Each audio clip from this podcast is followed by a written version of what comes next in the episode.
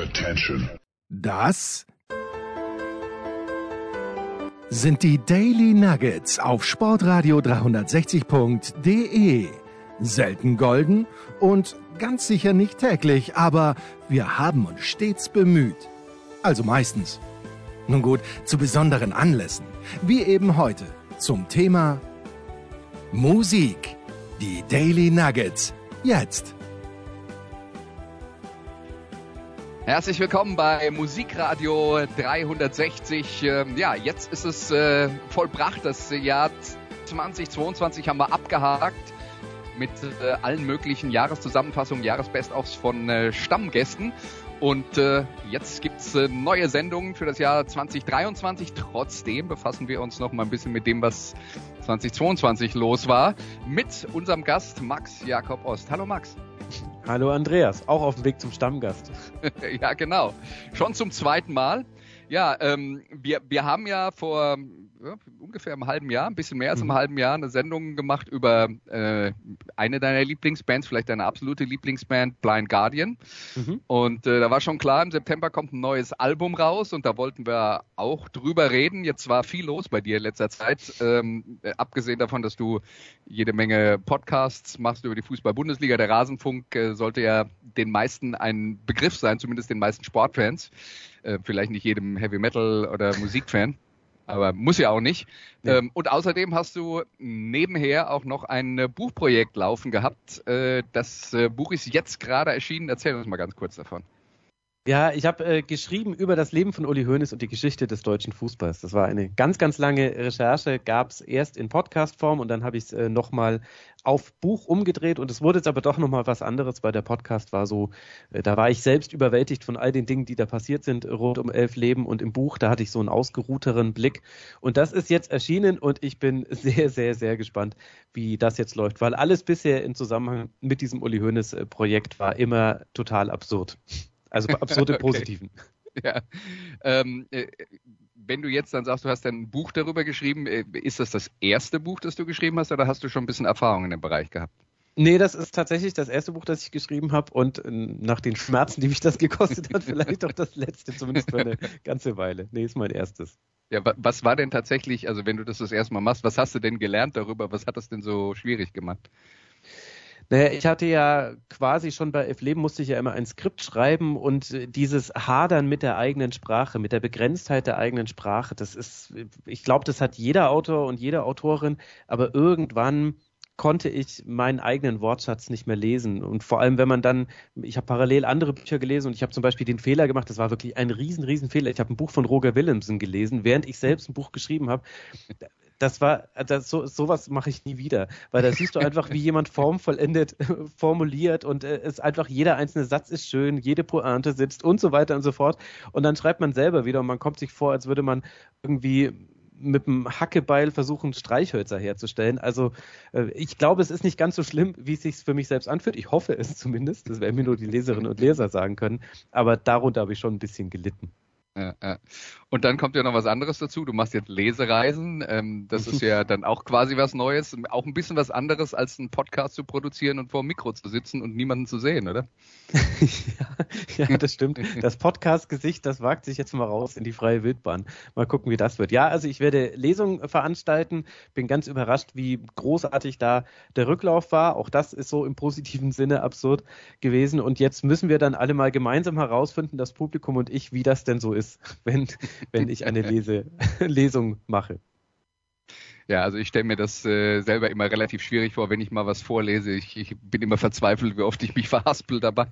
Aber ja, vor dem Lesen habe ich gar nicht so viel Angst, aber äh, ehrlicherweise, ich, es ist ein bisschen absurd. Ich weiß nicht, ob du das schon mal in deinem Leben hattest, dass Menschen Eintritt bezahlt haben, um dich zu sehen und quasi etwas, das du tust, das hatte ich halt so noch nicht. Und deswegen, das ist einfach ein seltsames Gefühl.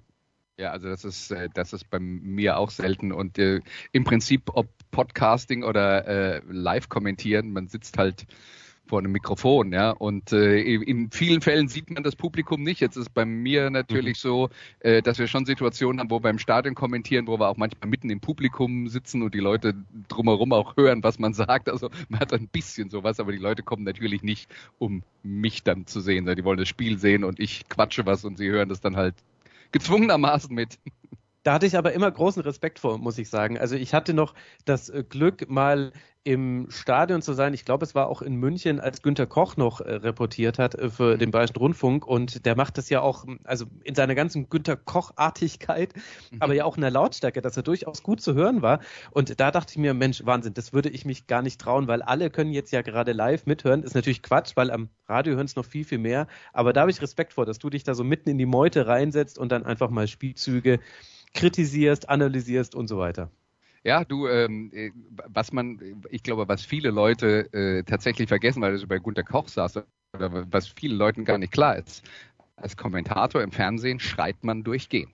Also manchmal schreit, schreit man noch lauter, wenn dann ein Tor fällt, aber es ist nicht so, dass man dann in der normalen Tonlage, so wie ich jetzt spreche, ähm, reden würde, weil das machen wir ja noch nicht mal beim Podcast, weil die Leute dann sonst sagen, ja, schlafe ich ja ein, wenn ich dem zuhöre. Also mhm. Kommentatoren schreien die ganze Zeit immer nur auf unterschiedlichem Level. Und das, äh, ja. das ist vielen nicht klar. Ich kann es bestätigen, ja. Habe ich auch ja. schon öfter. Wolf Fuß äh, hört man auch mal sehr gut, wenn er kommentiert. Ja, ja auf jeden Fall. Ja. Äh, der muss gar nicht viel tun, um eine laute Stimme zu haben. Das, äh, Anscheinend. Ja. Na gut, äh, so viel dazu. Jetzt stürzen wir uns äh, in das Thema Blind Guardian, also das neue Album The God Machine, veröffentlicht im September. Es hatte ein bisschen Zeit zum Sinken. Und ähm, wir stürzen uns jetzt gleich mal rein in den ersten Song und der heißt Deliver Us from Evil.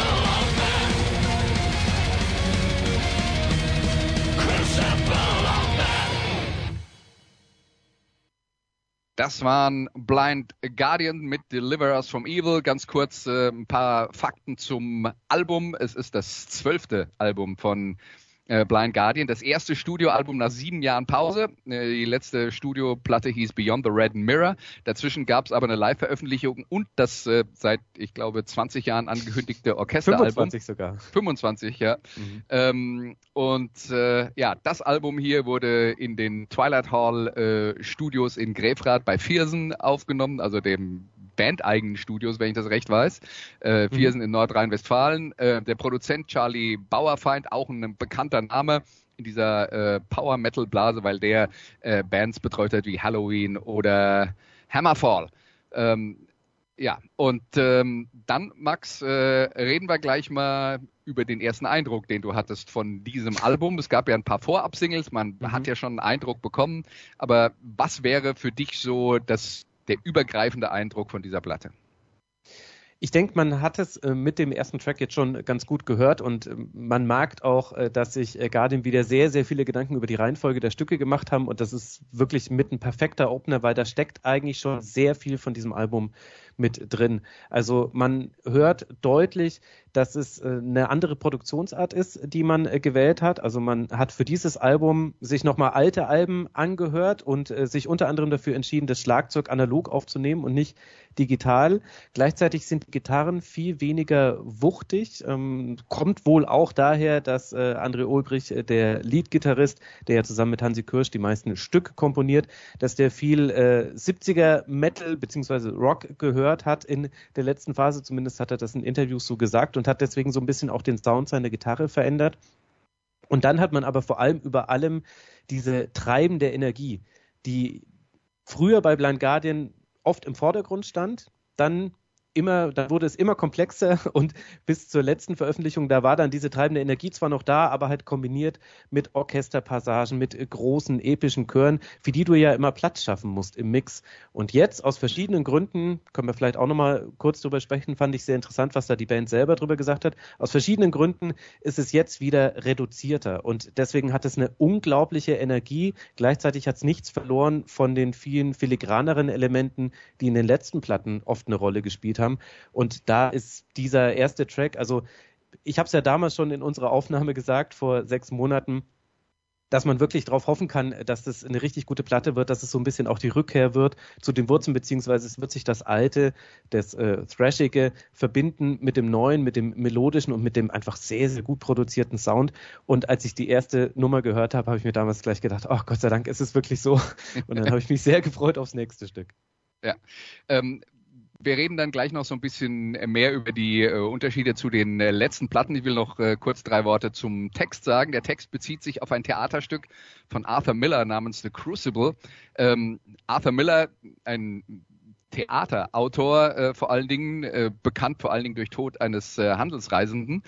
Und äh, für Leute, die sich nicht so sehr für Literatur interessieren, der war auch mal verheiratet mit Marilyn Monroe, vielleicht kennt man ihn auch daher. Und ähm, das Thema dieses Theaterstückes ist, sind die Hexenprozesse in äh, Salem in äh, den Vereinigten Staaten. Ähm, aber das war natürlich, als dieses Theaterstück in den 50er Jahren äh, entstanden ist, eine Metapher für die Hexenjagd in den USA stattgefunden hat auf äh, Kommunisten und angebliche Kommunisten in der McCarthy-Ära. Darauf also der Bezug. Ähm, ein bisschen ungewöhnlich von der Themenwahl für Hansi Kirsch, der sehr viel sich auf ähm, Literatur bezieht oder mhm fast nur sich äh, auf Literatur bezieht, aber häufig findet das im Fantasy-Bereich statt, was man in dem Fall jetzt nicht sagen kann. Nee, das stimmt. Äh, werden wir noch ein paar weitere Beispiele haben. Überhaupt wieder sehr interessant, äh, was überall die Referenzen sind. Also Hansi Kirsch, ich finde insgesamt ist Blind Guardian eben so eine der großen Bands, die es wirklich schafft, Geschichten zu erzählen in ihren Songs, egal ob man die Musik gut findet oder schlecht, aber es ist definitiv so, dass da etwas passiert. Und gleichzeitig sind die Texte sehr, sehr dicht und sehr intensiv, aber ohne die Hinweise von Hansi Kirsch, über was, von was genau er sich da hat inspirieren lassen, ja. ist es fast unmöglich herauszufinden, um was es geht, außer es kommen mal irgendwie Eigennamen vor. Ja, ich habe es natürlich auch googeln müssen, ist ja klar, ja, aber ähm, äh, grundsätzlich äh, ist das ja auch gar nicht wichtig, weil er erzählt eine Geschichte und ob man die jetzt äh, nachvollziehen kann oder ob man die, ob man die den, äh, äh den Bezug zum äh, zur Literatur dann äh, versteht, ist ja egal, wenn die Geschichte gut ist und äh, sagen wir mal so, die Hexenprozesse in Salem, äh, das ist ein ganz klassisches Metal-Thema. Ich würde mal sagen, Black Sabbath hätte es nicht gegeben, wenn es die Hexenprozesse in Salem nicht gegeben hätte und alles, was danach kam, daneben auch nicht. Aber gut, ähm, stürzen wir uns rein ins zweite Stück auf dieser Platte. Sind neun Songs drauf. Sieben können wir in dieser Sendung vorstellen.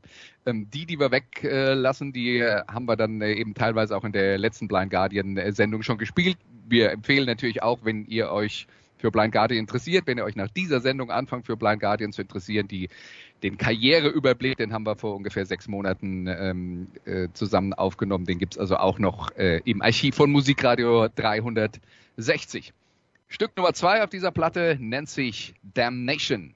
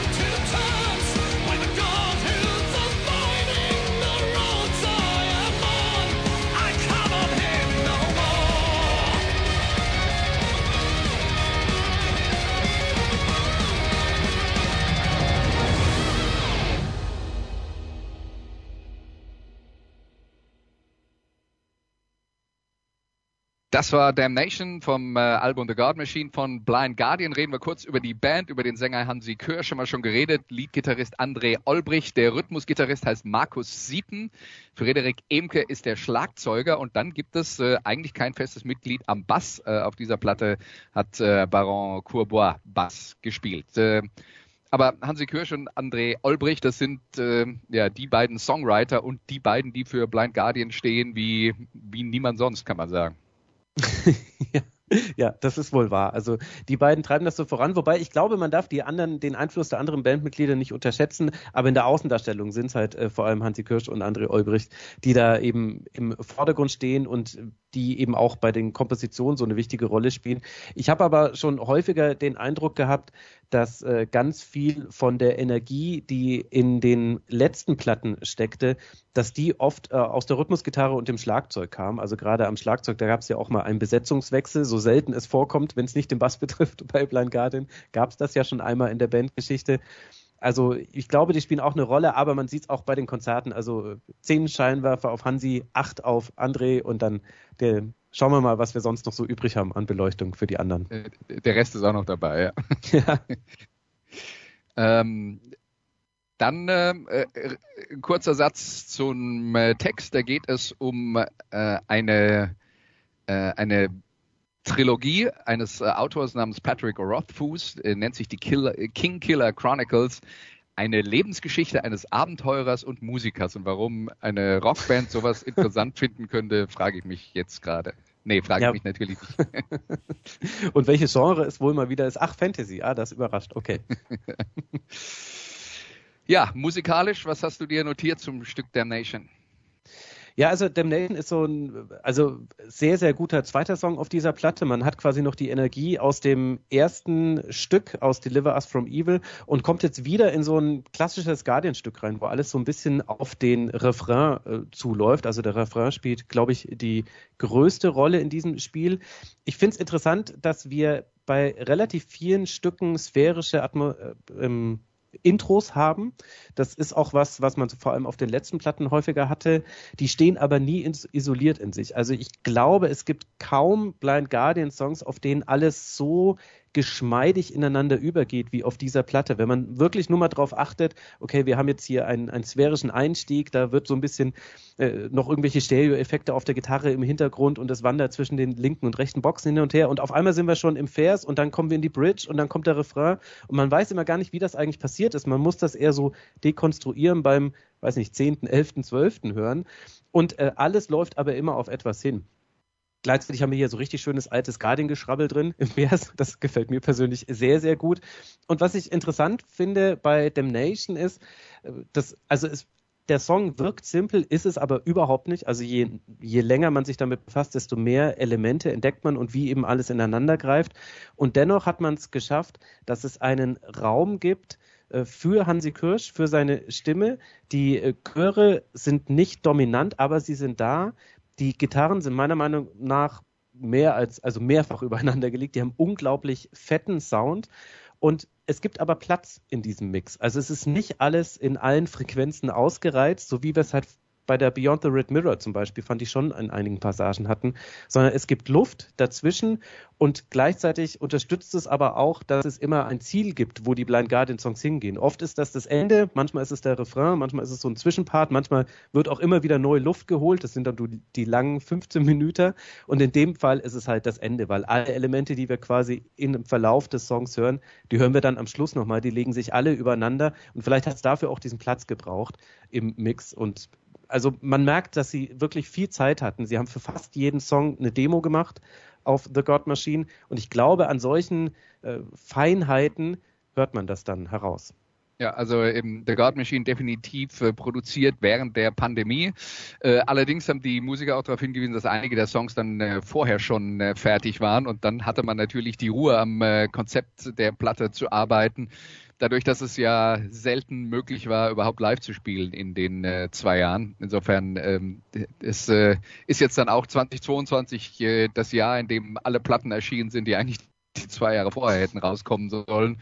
Wo die Bands dann gesagt haben, bringen wir noch nicht raus, weil wir können ja eh noch nicht auf Tour gehen. Ähm, also da, da hatten wir alle viel zu verarbeiten, aber wir wollen uns nicht beschweren. Jetzt sind dann erstmal alle auf Tour, glaube ich. Jetzt die nächsten zwei Jahre wird es dünn. Absolut, Guardian haben wir auch schon angekündigt. Und diese, und diese Wut, dass man nicht leicht auftreten kann, das haben sie ja auch mehrfach in Interviews gesagt, das spielt schon auch eine Rolle. Also, äh, und ein Song, über den wir dann später noch äh, sprechen werden und die Reaktion darauf. Aber das hat wahrscheinlich auch zu dieser vielen Energie geführt, die man auf dieser Platte hört. Und das ist mir ehrlicherweise auch schon bei anderen Bands aufgefallen, dass die Post-Pandemie-Platten, das, also, die prügeln ganz schön durch, die meisten. Also da, für Filigranes ist da nicht immer Platz gewesen. So, dann kommen wir zum äh, nächsten Stück. Das nennt sich Secret of the American Guards. Ähm, was willst du uns vorher mit auf den Weg geben dazu? also, das ist jetzt der erste, der erste kurze Moment, wo man mal durchatmen kann. Also für ein, wirklich nur einen kurzen Moment auf diese Platte, weil man hat ein bisschen Mittempo mit dabei, gerade am Anfang. Das passt sehr gut an die Stelle im Album. Gleichzeitig finde ich, der ganze Song ist wie für die Bühne geschrieben. Ich weiß nicht, ob das auch der, das Ziel war und das, was man da vor Augen hatte, aber ich bin mir ziemlich sicher, das wird ein ganz fantastischer Live-Song, der auch dann so zwischen hohen Abtemponummern platziert werden kann. Man hat so einen typischen Klimax wieder. Der Refrain ist wie so ein Leuchtturm. Es ist auch ein Refrain, den, wenn man ihn einmal im Kopf hat, geht er nie wieder raus. Zumindest mir ist er nicht rausgegangen. Und hinten raus ist es dann wieder typisch Blind Guardian. Ganz viele Elemente, die wir in den ersten sechs Minuten gesehen haben, die legen sich dann schichtweise übereinander, ist dann wie so eine, äh, wie nennt man das? Ein Baumkuchen ist es doch, glaube ich, der in so vielen Schichten gebacken wird.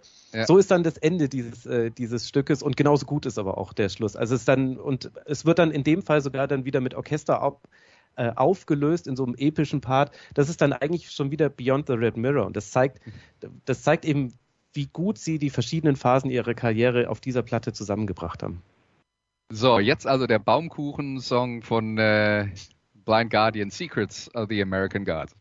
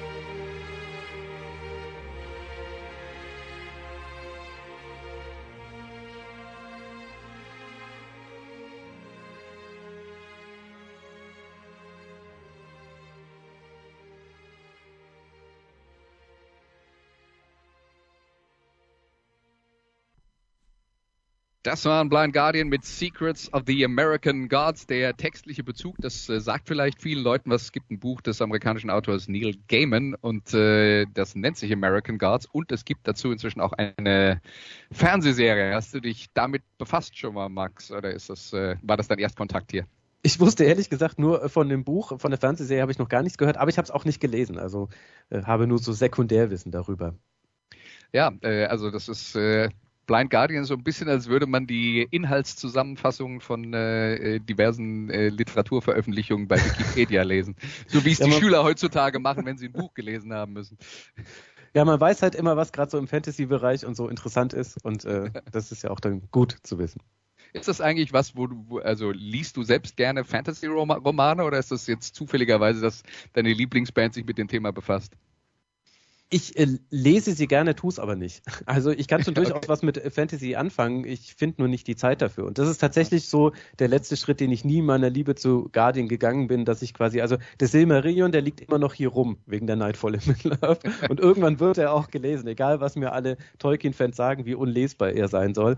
Aber äh, nee, tatsächlich, äh, ich, ich habe nichts gegen äh, Fantasy, aber ich lese es äh, sehr, sehr selten, weil ich dann, ich bin jetzt inzwischen so ein Erwachsener mit Sachbüchern geworden, das ist ganz schlimm. Ah, okay. Ähm, ja, aber wenn, wenn äh, Silmarillion wegen Nightfall noch da liegt, die Platte ist von 98, dann liegt das schon eine Weile, oder? Ja gut, aber das Orchesterprojekt von Guardian lag auch eine Weile, also das ist, das ist in einem Guardian-Kosmos ist das nichts. Ja, da hast du natürlich recht. Gut, ähm, dann ähm, hast du schon angesprochen, dass, äh, dass äh, das Ganze mit einem äh, relativ starken Orchesterpart endet. Trotzdem ist ja so ein bisschen das herausstechende Merkmal, das Blind Guardian, wir haben es schon angeschnitten, zuletzt mit ähm, äh, Beyond the, Red Mirror und diesem lange ähm, gepflegten, gehegten und irgendwann realisierten Orchesterprojekt tatsächlich zwei sehr komplexe, sehr stark orchesterlastige äh, Platten gemacht haben. Und das hier ist jetzt, sagt die Band selber, ein Neubeginn. Und äh, ein Neubeginn im Sinne von aber auch eine Rückbesinnung auf, äh, auf die frühen Tage, als es äh, noch mehr Speed Metal war. So kann man es, glaube ich, sagen. Ja, genau. Also ich glaube, das war so richtig eine Befreiung für sie, dass dieses Orchesterprojekt äh, vorbei war und man mit diesem Kapitel abgeschlossen hatte und das auch so ein bisschen durchgespielt hat, weil es hat sich ja auf den Platten vorher schon angebahnt, also, also And Then There Was Silence of a Night at the Opera, da haben wir ja schon die ersten Orchestereinflüsse und dann dauert es halt noch 10, 20 Jahre, bis das Ding fertig ist. Aber das, das ist tatsächlich wirklich deutlich zu spüren, dass sie quasi jetzt Orchester auch ganz anders einsetzen und wirklich nur da, wo sie es unbedingt haben wollen. Und was mir richtig das Herz hat hüpfen lassen, Andreas, war, als ich gehört habe, in einem Interview von Hansi Kirsch, das war irgend so ein YouTube-Video mit 200 Views, mit, äh, ähm, ich krieg's glaube ich nicht, New, na, es war irgendein New Yorker YouTube-Kanal mit Heavy Metal-Bezug. Und da hat er gesagt, er glaubt, der Sound, den man jetzt hat, und die Stilrichtung, die man jetzt hat, das wird wahrscheinlich so die nächsten zehn Jahre prägen bei Blind Guardian. Also das wissen wir, dann sind das ein bis zwei Alben bei Blind Guardian. Also zwei wahrscheinlich dann, wenn sie im Durchschnitt bleiben. Und da freue ich mich sehr drüber. Da, da war ich richtig begeistert. Nächstes Stück nennt sich Violent Shadows. Ähm, was, äh, was prägt dieses Stück für dich? Also zum einen muss man wissen, dass äh, dieses Stück das erste war, was sie von der Platte gespielt haben, auf dem virtuellen Wacken damals, auf dem Wackenersatz. Und tatsächlich haben die Bandmitglieder danach gesagt, dass die überschwängliche Reaktion auf diesen Track einer der Gründe gewesen wäre, warum man diese Richtung dann auch fürs Album eingeschlagen hat. Weil dann hat man eben auch Nummern, die nicht so gepasst haben, aussortiert und andere Nummern eben weiterentwickelt in diesem Sinne. Also Violent Shadows ist so ein bisschen der, die Keimzelle von The God Machine. Und äh, da finde ich vor allem den, den Rhythmusaspekt interessant. Also der Beginn erinnert wahnsinnig an die Imaginations-Platte, Imaginations from the Other Side, ganz, ganz wichtige Platte für Blind Guardian.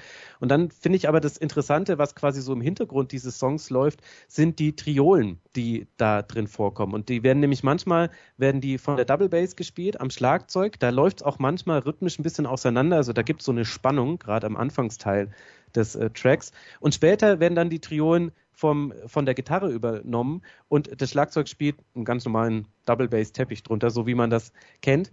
Und äh, dadurch hat das echt eine gute Spannung und dazu kommt halt dann immer noch super Refrain, äh, geiles Solo, ähm, alles wieder sehr reduziert äh, produziert. Also es gibt zum Beispiel einen Part, da spielt die Leadgitarre so eine kleine Melodie. Ich bin mir sicher, das wäre vor zwei Platten auf jeden Fall von einem Chor gesungen worden. In diesem Fall war es einfach mal die Leadgitarre, die das macht, weil es eben wieder ein bisschen Luft lässt im Mix. Und ähm, das alles kann man in Violent Shadows hören. Also hier sind Blind Guardian mit Violent Shadows. Ich bin Josh Kliemann. Und ich, Christoph Wellbrock. Und zusammen machen wir den Grusel-Podcast Geschichten aus dem Altbau. Wir erzählen euch jede Folge zwei Geschichten über schaurige Ereignisse, mysteriöse Vorkommnisse oder unerklärbare Phänomene. Ob die Geschichten wahr sind oder nicht, dürft ihr zunächst selbst überlegen.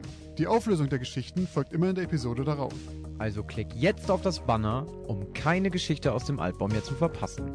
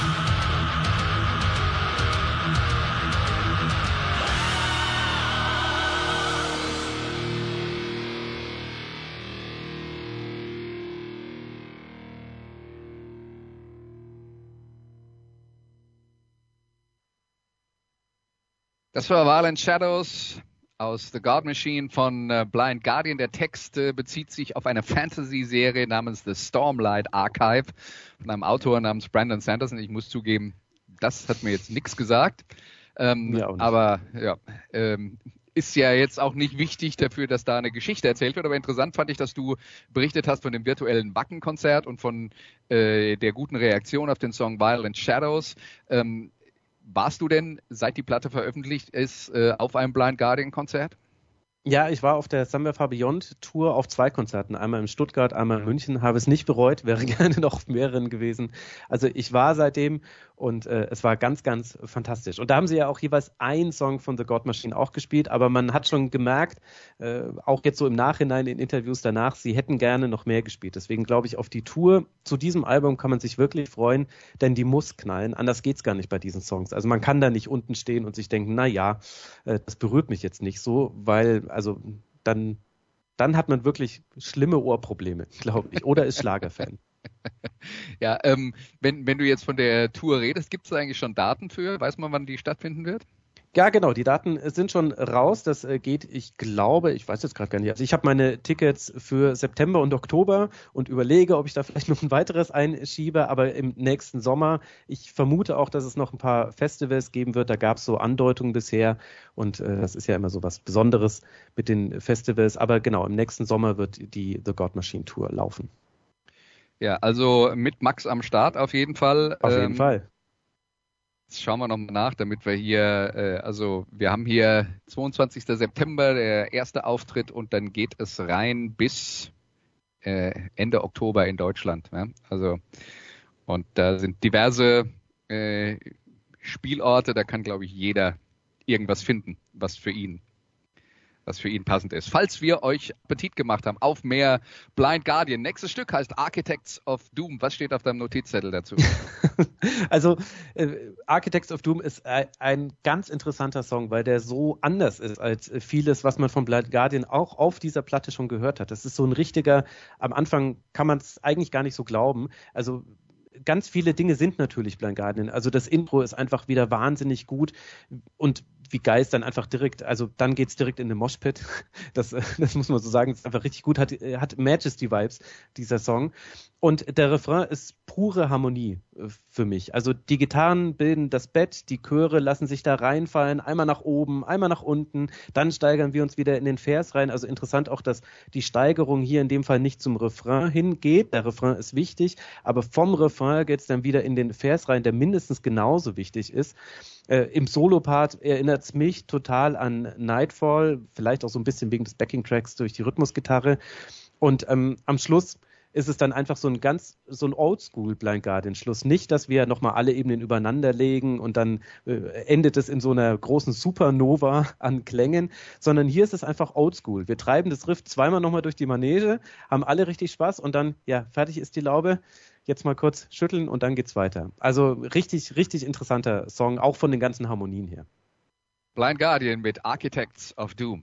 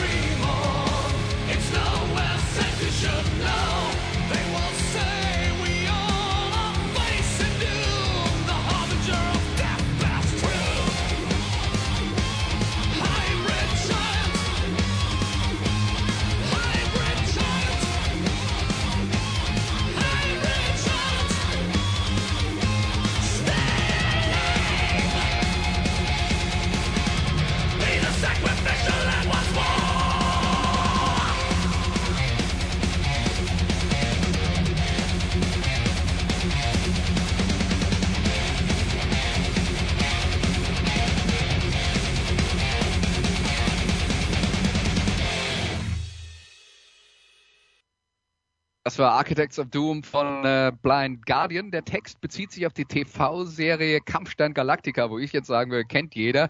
Bin mir gar nicht sicher, wenn jemand heute 20 ist oder so, ob er mit Kampfstein Galactica noch was anfangen kann.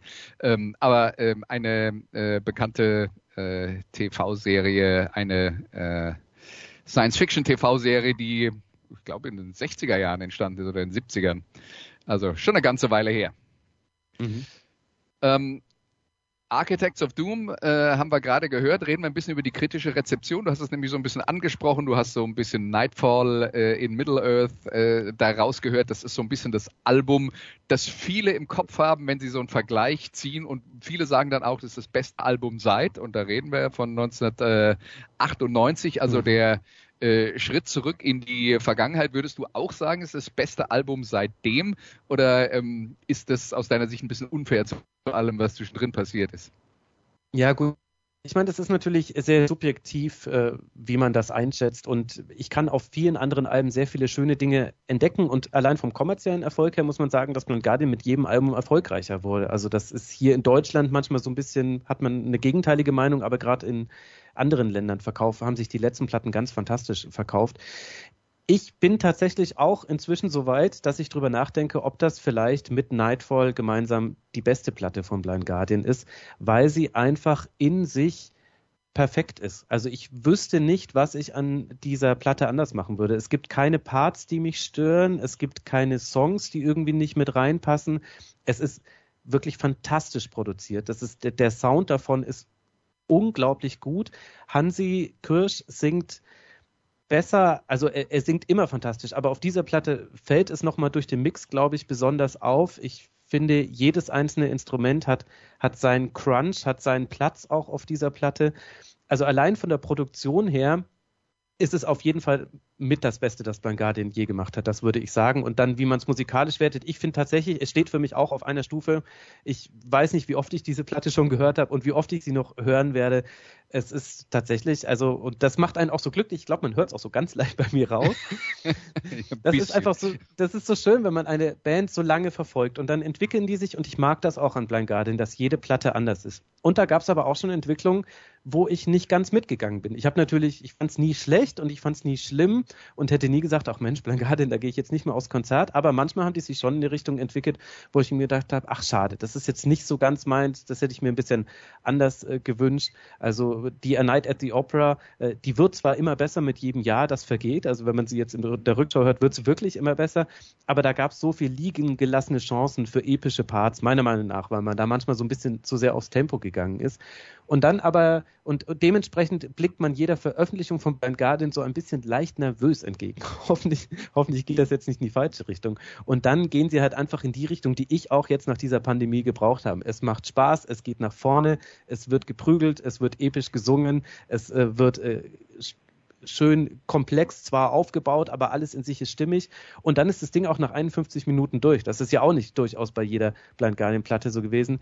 Also ich bin unglaublich happy damit und bin so froh. Das ist so schön, wenn eine deiner Lieblingsbands oder deine Lieblingsband dich, sich so entwickelt, dass man nochmal nach all den Jahren diese alte Liebe nochmal voll aufflammt. Ach, es ist, es ist fantastisch es vor allen Dingen fantastisch, dir zuzuhören, wie begeistert du darüber bist. Also äh, es ist ja toll, dass das, äh, dass Musik sowas mit einem machen kann. Ja, das ist ja, mhm. das ist ja eigentlich das Ziel. Kommen wir zum nächsten Stück. Das heißt Let It Be No More. Das ist sowas wie die Ballade auf der Platte.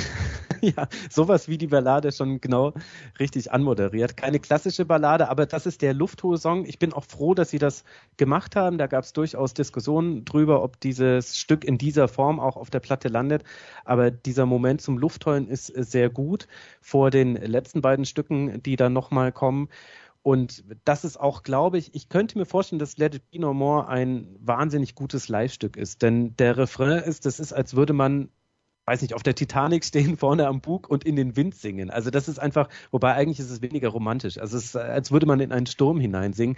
Es ist ja auch ein, ein trauriges Lied, äh, hat auch wahrscheinlich damit zu tun, dass rund um die Zeit, in der das komponiert wurde und dann auch eingesungen wurde, Hansi Kirschs Mutter gestorben ist. Er hat es selber angesprochen, dass es auch sicher in seiner Art, wie er singt in diesem Lied, sich widerspiegelt. Und das ist einfach, äh, das ist einfach, glaube ich, auch so ein Textbuch mit Tempo Metal Song. Also wie dieser Song vor jedem Refrain Luft holt, das ist einfach absolut. Also da freue ich mich so drauf, das auf dem Konzert zu erleben. Ich hoffe, dass ich es erleben werde. Ah, vielleicht kaufe ich mir doch noch ein drittes Ticket, nicht, dass es irgendwie rausgenommen haben aus der Setlist bei den zwei Konzerten, wo ich bin. Also ist wirklich phänomenal und auch und interessant auch in dem Song spielt zum Beispiel das Schlagzeug eine total untergeordnete Rolle. Es ist natürlich trotzdem da und es ist wichtig, aber es gibt ganze Parts, die ohne Schlagzeug funktionieren und die aber trotzdem äh, also wo einem nichts fehlt. Und das finde ich interessant. Blanc gehört zu den Bands, die auch mal was weglassen können, die nicht quasi aus, weiß nicht, jetzt Eitelkeit des Schlagzeugers oder des Instrumentalisten oder vielleicht auch Eitelkeit der Komponisten immer alles übereinander legen, sondern sie lassen auch mal weg. Und das hört man in dem Song auch sehr gut.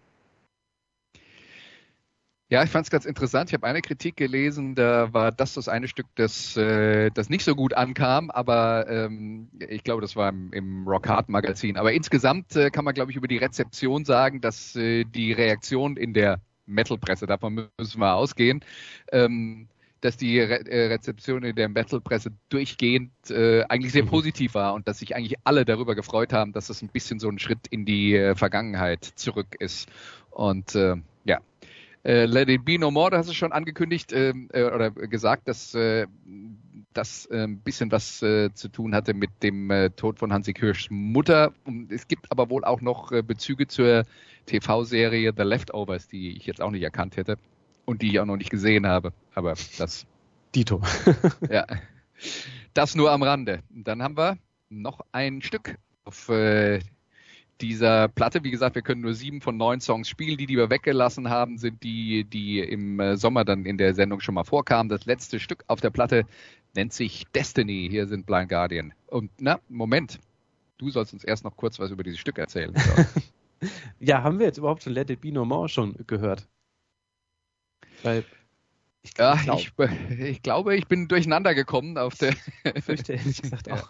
Okay, jetzt haben wir viel über Let It Be No More gehört. Also hören wir das Stück auch noch an. Und dann sind wir, glaube ich, wieder in der Spur, hoffentlich.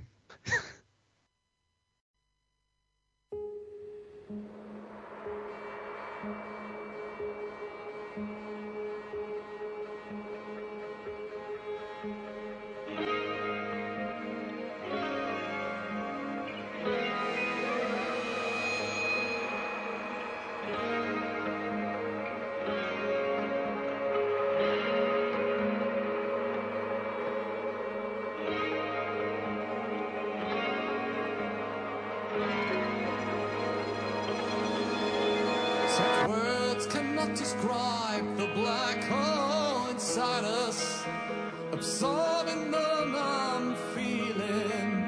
The empty room, my hollow shrine, what will remain? Who's left behind? Without sound, they disappeared.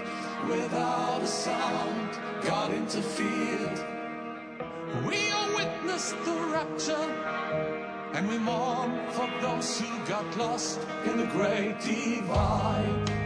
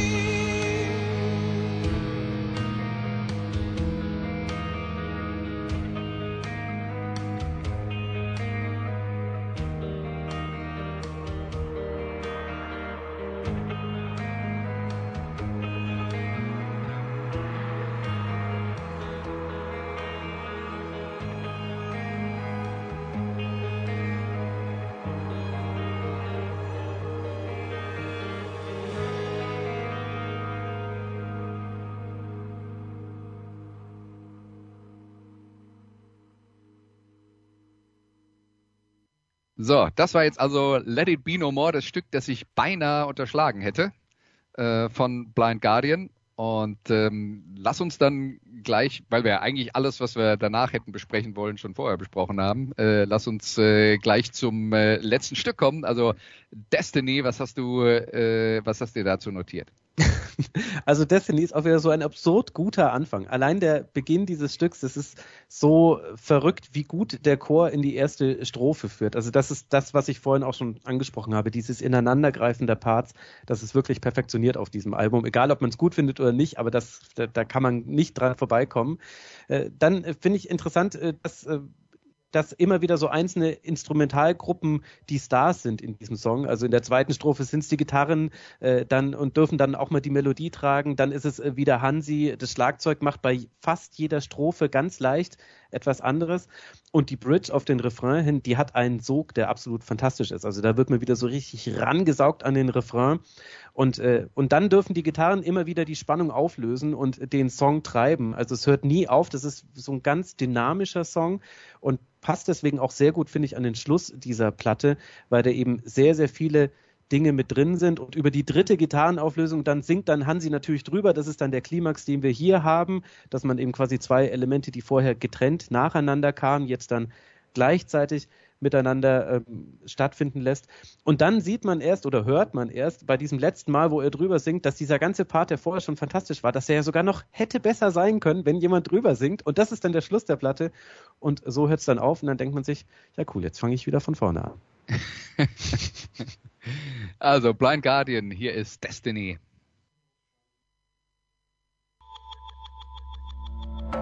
Ö1 Podcast. Der erste Abwurf einer Kernwaffe in der Geschichte der Menschheit. Betrifft Geschichte. In einer Türkismine ist das Alphabet möglicherweise erschaffen worden. Große Universalgeschichte als Kurzgeschichten. Betrifft Hintergründe und Zusammenhänge. Geschichte. Spannend und leicht fasslich erzählt von Historikerinnen und Historikern. Diesen und alle anderen Ö1 Podcasts finden Sie auch auf Spotify.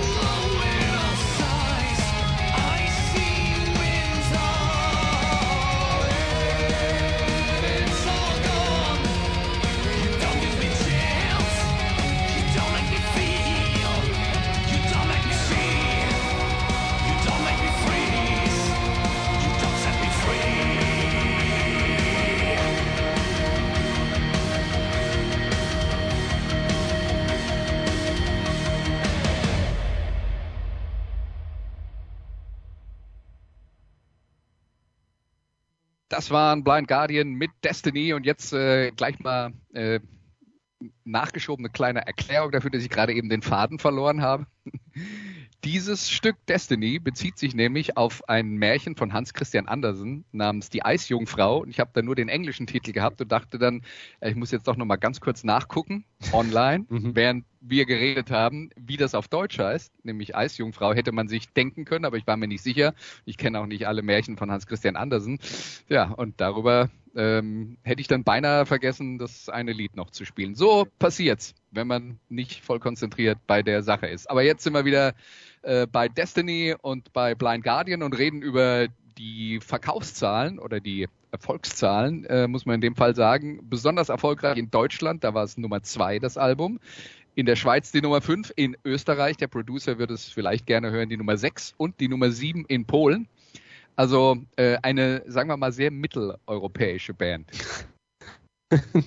ja, aktuell, ja. Woran das jetzt liegt, keine Ahnung. Ich weiß, habe leider schon wieder vergessen, wer da auf der 1 war in Deutschland. Ich weiß nur, dass ich sauer war auf äh, den Act und ihn auch nicht gut fand, aber das wundert jetzt bei Staats ehrlich gesagt niemanden. Und äh, gräbe dich nicht über deinen, über deinen kleinen Fehler. Du, ich habe in der letzten Sendung damals, als ich den Text von Blood of the Elves noch nicht kannte und keine Interviews dazu gelesen habe, haben wir uns beide noch drüber unterhalten. Ah, jetzt geht's wieder über Elben, jetzt geht's wieder über Tolkien. Stimmt überhaupt nicht, gar nicht. Geht über The Witcher, das äh, Computerspiel. Also es sind schon schlimmere Fauxpas passiert in diesem Format und die kamen nicht von dir, sondern von mir.